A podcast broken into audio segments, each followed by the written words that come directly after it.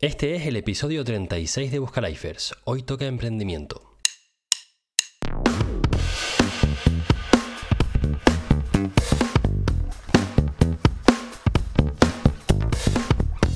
Buenos días, buenas tardes o buenas noches y welcome a Buscalifers, el programa de desarrollo personal y profesional en el que puedes descubrir otras formas de ganarte la vida en distintas partes del mundo.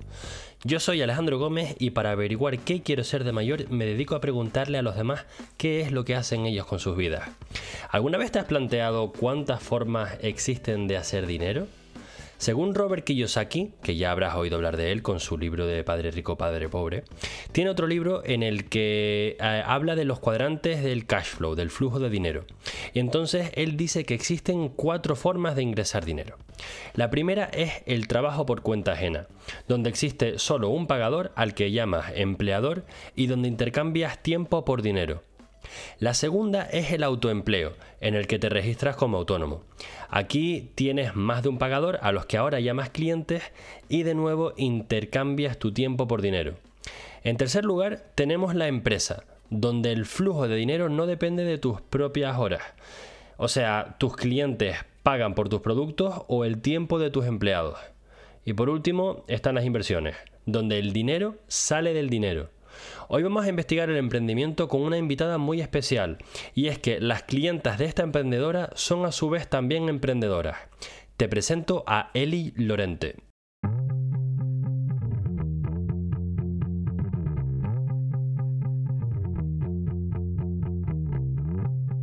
Hoy tenemos con nosotros a una persona que en su carrera profesional por cuenta ajena ha hecho coordinación de compras y marketing, relaciones públicas, rendimiento en redes sociales y estrategia de contenido.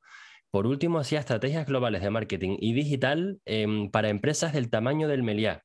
Hoy en día es emprendedora con una empresa que tiene su nombre. Ella ayuda a emprendedoras con negocios basados en marcas personales.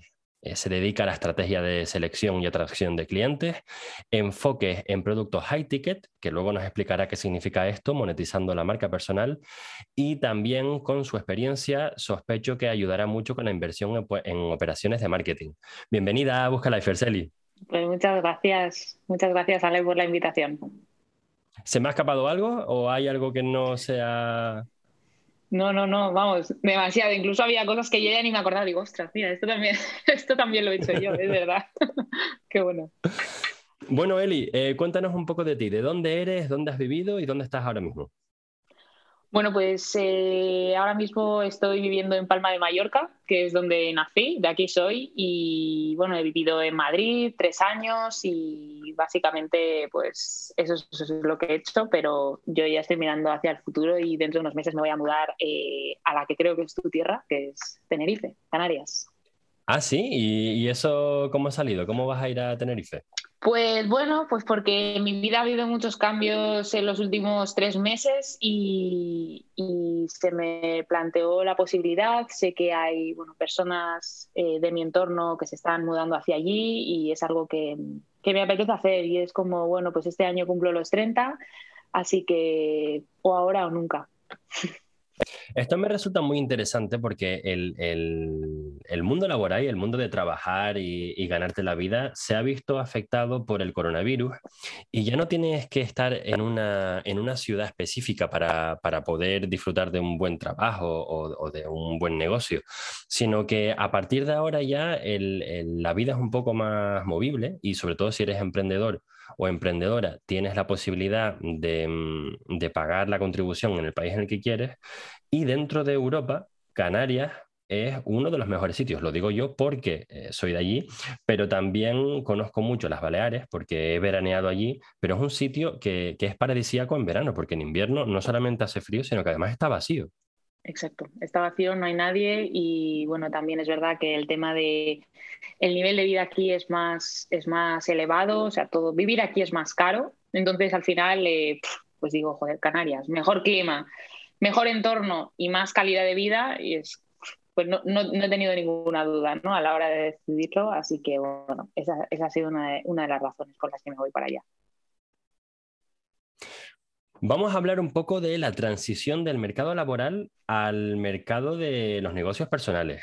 Em, ¿Cómo pasaste de ser una empleada a ser la patrona de tu negocio? Bueno, pues yo realmente estudié marketing. No, no hice la carrera de marketing, hice un, un grado superior en marketing y publicidad y bueno, pues cuando terminé de estudiar, yo tenía claro que quería trabajar en agencia. Quería trabajar en agencia. Además, aquí en Mallorca, eh, pues se llevaba mucho todo el tema del marketing turístico. Es algo que está en auge, que había mucho trabajo de ello. Y, y bueno, ya hasta que no lo conseguí, no paré.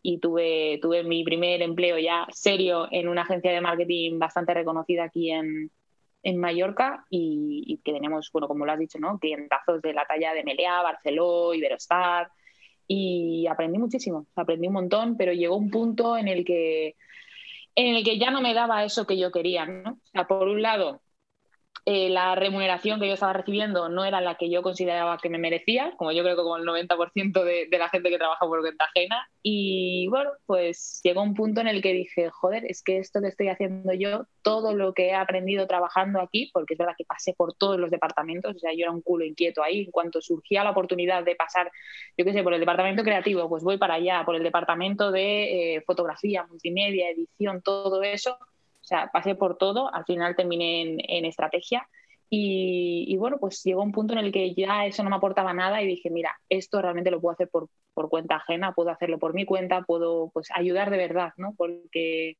ya sabemos lo que pasa cuando trabajamos en, pues, empresas más grandes o de la mano de, grandes corporaciones que los valores se los pasan por ahí y, a mí eso pues al principio te da un poco igual, pero luego ya conforme vas viendo el panorama dices es que esto no es lo que yo quiero en mi vida, ¿no?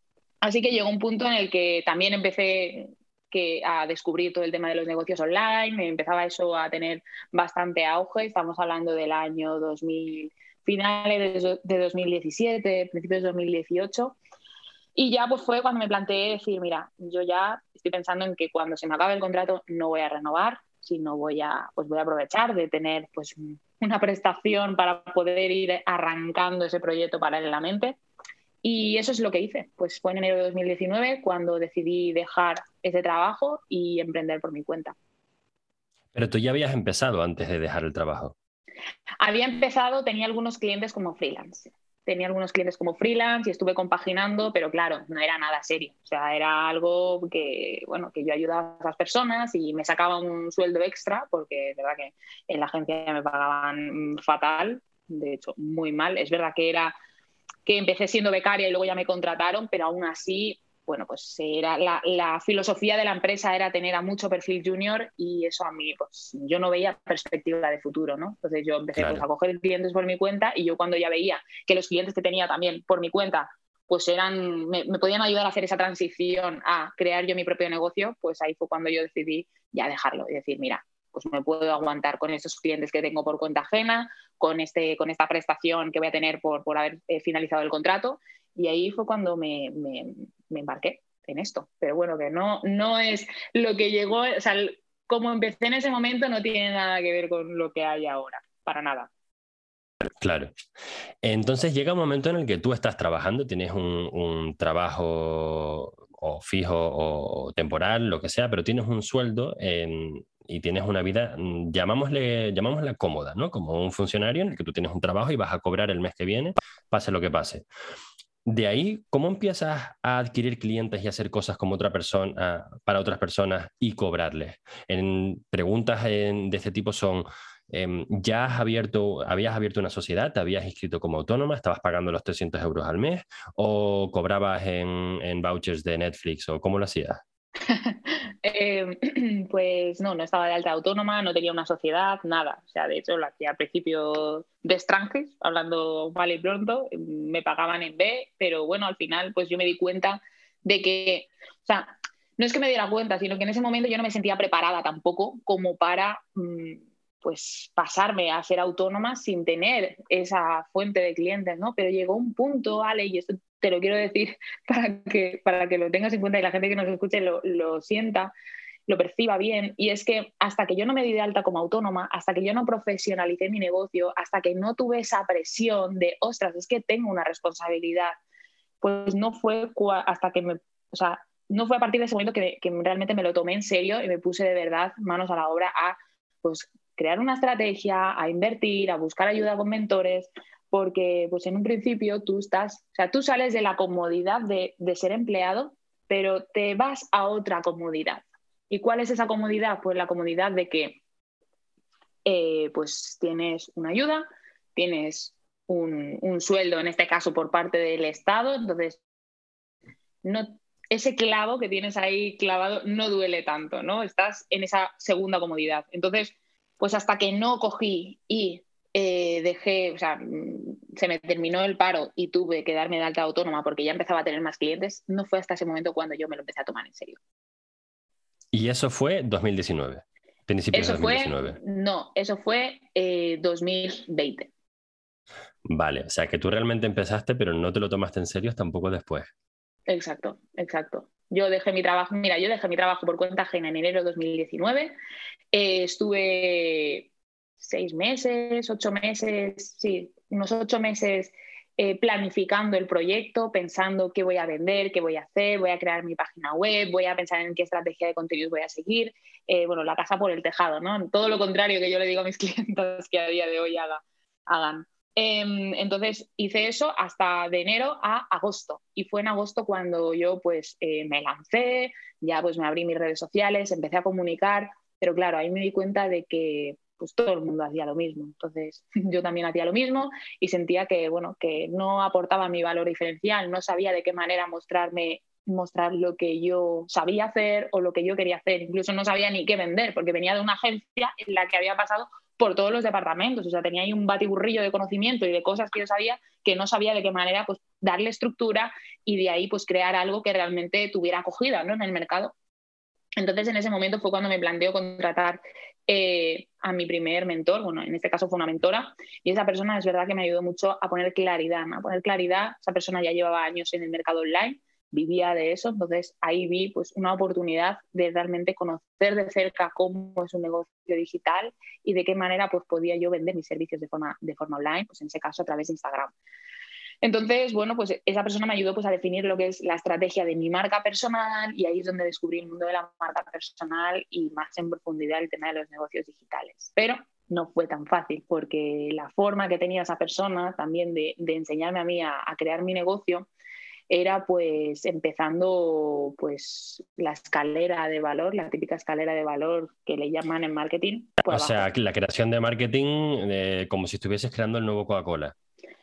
Mm, casi, Casi, empezando por abajo, empezando pues, no, bueno, pues vende un taller a 47 euros y, claro, y piensa que, que, con 10 clientes pues ya, pues ya, va, ya vas a poder tener algo. Y yo, ya, pues que yo no quiero algo, o sea, yo no he dejado mi trabajo por cuenta ajena para ser esclava y generar algo, no, yo he emprendido para poder tener un estilo de vida que me permita tener la vida que quiero. Y esto puede sonar mucho a mensaje idílico, idealista, pero bueno, pues en ese momento era lo que yo quería, ¿no? Y, y, aquí quiero dejar algo súper claro, y es que a mí el hecho de haberme rodeado de mentores, de una mentora en este caso, con muchas creencias, con muchas creencias limitantes sobre el dinero, sobre lo que es, bueno, pues sobre un, tenía una visión sobre emprender muy diferente a lo que yo tenía. Entonces, eso a mí me limitó mucho, porque yo creía en ese momento que solo había una forma de hacer las cosas y que, por ejemplo, vender high ticket para mí no era viable. O sea, hasta que, claro, es que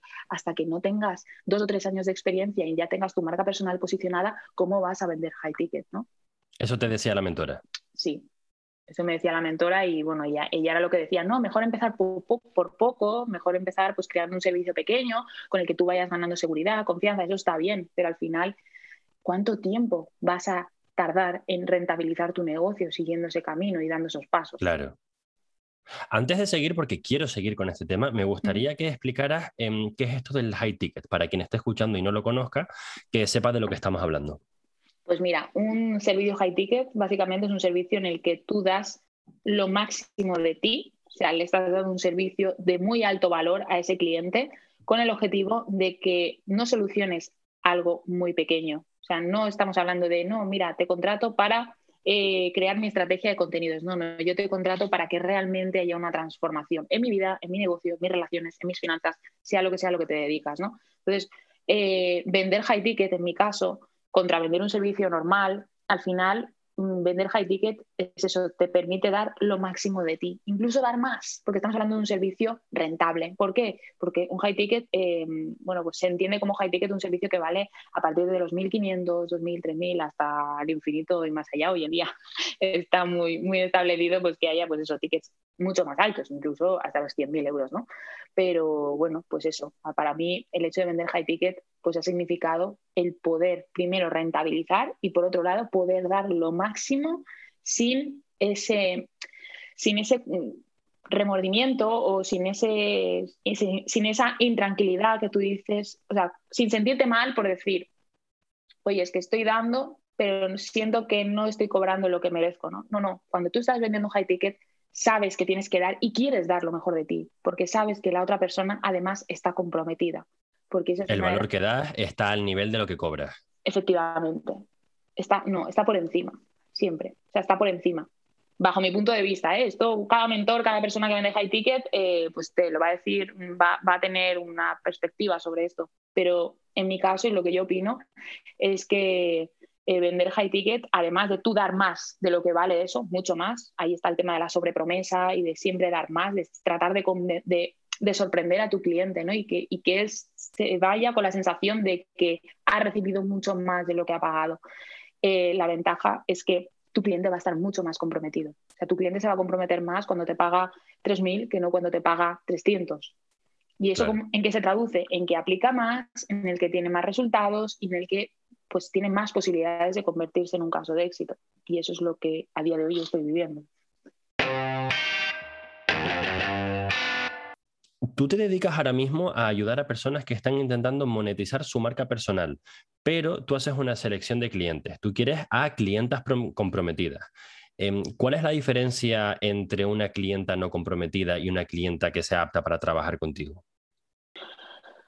Bueno, pues la diferencia entre una clienta comprometida y una persona que no está comprometida es un cliente que no está comprometido es aquel que primero, que no, no siente que necesita tanto eso que tú le estás ofreciendo, sino que al final entra, no sé por qué motivo entra, cuando tenemos esa barrera del precio, cuando ponemos un precio elevado, tenemos más posibilidades de atraer a clientes que están comprometidos. ¿no?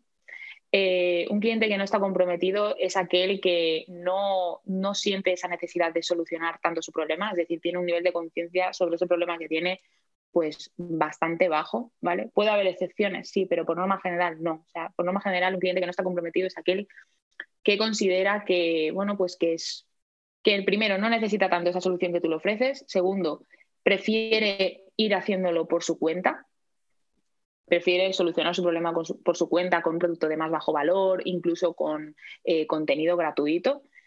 Y luego, pues ese, es el cliente que si entra en tu formación porque se ha colado o porque, o porque le ha costado poco entrar o la inversión le ha costado poco, pues al final es el cliente que la abandona la formación y que incluso bueno, no aplica, por supuesto, no tiene resultados, incluso puede llegar a ser un cliente que se acabe quejando.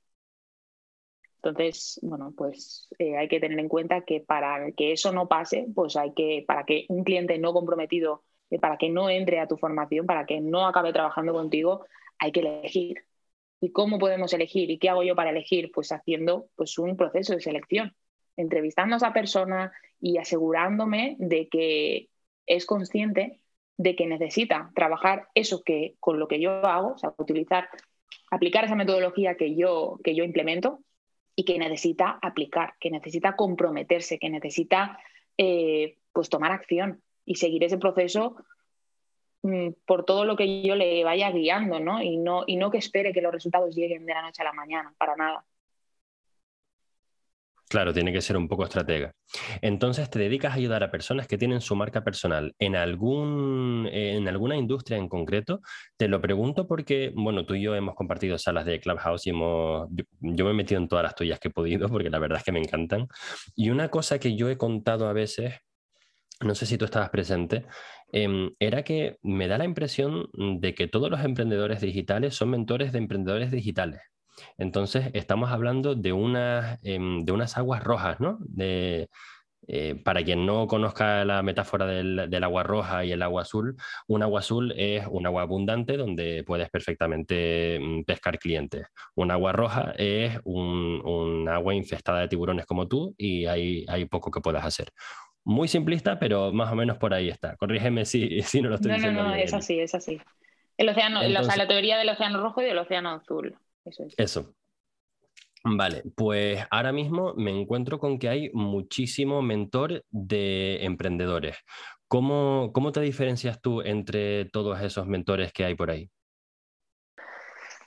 Me diferencio por mi historia, me diferencio por mi forma de ser, por mi forma de comunicar, porque la forma que yo tengo de poner en valor a mis clientas y ayudarlas, asesorarlas, acompañarlas, es muy distinto a lo que hacen otros mentores porque es lo que me ha llegado a mis oídos, es lo que ellas también me han contado, porque al final pues son clientas comprometidas y son personas que ya han invertido en otras formaciones, porque tienen ese nivel de conciencia elevado de que necesitan solucionar ese problema que tenían, ¿no? Entonces, me diferencio por eso. yo lo digo siempre, las personas con las que trabajo, las eh, emprendedoras a las que acompaño, es, oye, si no vas a contar tu historia, no vas a diferenciarte de otras personas. Entonces, eso es lo primero que tenemos que hacer. O sea, poner en valor nuestra historia y decir, oye, ¿qué, ¿por qué has pasado tú? ¿Qué momentos has tenido mm, pues duros de aprendizaje, de tocar fondo y remontar? Eh, porque eso es lo que es lo único, o sea, es lo primero que te va a ayudar a diferenciarte de otras personas que hagan lo mismo que tú. Eso por un lado. Segundo, pues, pues mostrarte, mostrar tu personalidad, o sea, mostrarte tal cual. Y yo creo que al final eh, es que el mercado está tan saturado que hace falta, ¿no? Personas que, se dejan de postureos y de, de mantener ahí, pues eso, un estatus o una pose que no es real y que es imposible que una persona esté siempre aquí arriba y con el rol de educar, ¿no? Y al final hay que atreverse, porque esto es un proceso de atreverse y de ganar confianza en uno mismo, porque de la noche a la mañana yo tampoco lo hice, eh, pues mostrarse eh, vulnerable, mostrarse, oye, pues eh, esta ha sido una buena semana o tengo una mala racha o lo que sea. al final eso al final todo acaba en lo mismo, acaba en humanizar. Y cuanto más humano, más vulnerable, más real te muestres, más vas a conectar con, con, otras personas y además más fácil te va a resultar a ti, porque siempre ser uno mismo es como lo más fácil, ¿no? Es lo más sencillo. Siendo tú misma, nos estabas contando antes que eh, pasaste por muchos departamentos o por muchos equipos dentro de la misma empresa, entonces tenías un popurrí de experiencia muy amplio. Es algo que, por ejemplo, me pasa a mí y que sé que le ocurre a mucha gente. ¿Cómo pasaste desde ahí? O sea, nos has contado antes que pasaste mucho tiempo y tuviste mentores que te ayudaron a coger toda esa experiencia que tenías y convertirla en una solución, en una solución para tus clientes. En ese proceso, em, alguien que todavía no haya llegado a ese punto, ¿cómo le ayudarías o qué consejo le darías para hacer que ese camino fuese lo más rápido posible o lo más productivo posible? Pues yo le diría que hiciera un ejercicio que, bueno, pues es parecido al ejercicio de este del Ikigai. Es básicamente pues poner en común qué se te da bien, qué te gusta hacer y qué necesita el mercado. Entonces, cuando pones esos tres puntos en común, ahí ya sabes más o menos por dónde tienes que tirar. Pero yo siempre diría que la persona tenga muy presente y sepa o haga el trabajo de identificar qué es lo que le gusta qué es lo que le gusta, qué es lo que disfruta de hacer. Pero más allá de eso, que empiece por una cosa. O sea, que no se tire meses pensando en, no, a ver, ¿qué me gusta? No, es que no sé si esto o lo otro. Porque al final es con la experiencia. Es, o sea, quizás, yo por ejemplo, yo no sabía que, o sea, yo lo que empecé haciendo en su día no es lo que estoy haciendo ahora. Yo empecé enseñando estrategias de comunicación a través de Instagram.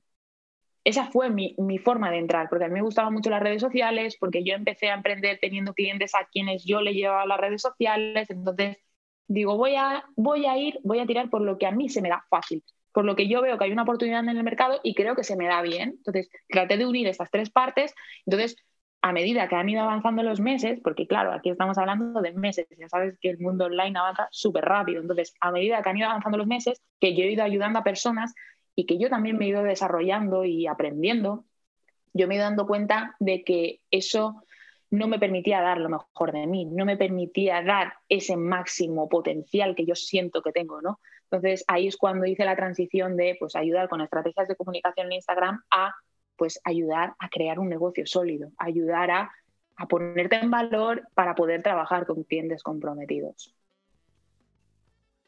Vale, muchas gracias. Em, no te quiero robar más tiempo, pero sí que me gustaría em, preguntarte cómo, alguien a quien le ha gustado esta conversación, que quiere conocerte y quiere trabajar contigo, em, podría ponerse en contacto contigo. Yo lo primero que recomiendo siempre es que se metan en Clubhouse. Cualquier día a las 10 de la mañana está, puedes hablar directamente con Eli y, y, te va a subir a la plataforma y va a hablar contigo porque a mí me lo ha hecho varias veces. ¿Cuántas sesiones te quedan en Clubhouse? Infinito. Infinita. ¿No has puesto todavía una fecha límite? No, no, no, no. no lo voy a poner de pues, momento. Vale, pues estamos todos a tiempo de a las 10 de la mañana meternos en Clubhouse y buscar a Eli Lorente. Y si no fuese por ese canal, ¿cómo, ¿de qué otras maneras podríamos ponernos en contacto contigo? Pues por Instagram, eh, pues por mensaje privado, pues yo siempre estoy ahí a tope y estoy respondiendo todos los mensajes, así que quien quiera pues me puede seguir por ahí o mandarme un privado y preguntarme lo que quiera, que estaré encantada de, comentar, de charlar o lo que sea. Perfecto. Pues Eli, muchísimas gracias por el ratito que estás con nosotros y por compartir tu historia. Pues gracias a ti, Ale, ha sido un placer. Ya sabes que me encanta hablar de estos temas y esto ha sido como una sala más de Clubhouse, pero más, más personal. Gracias.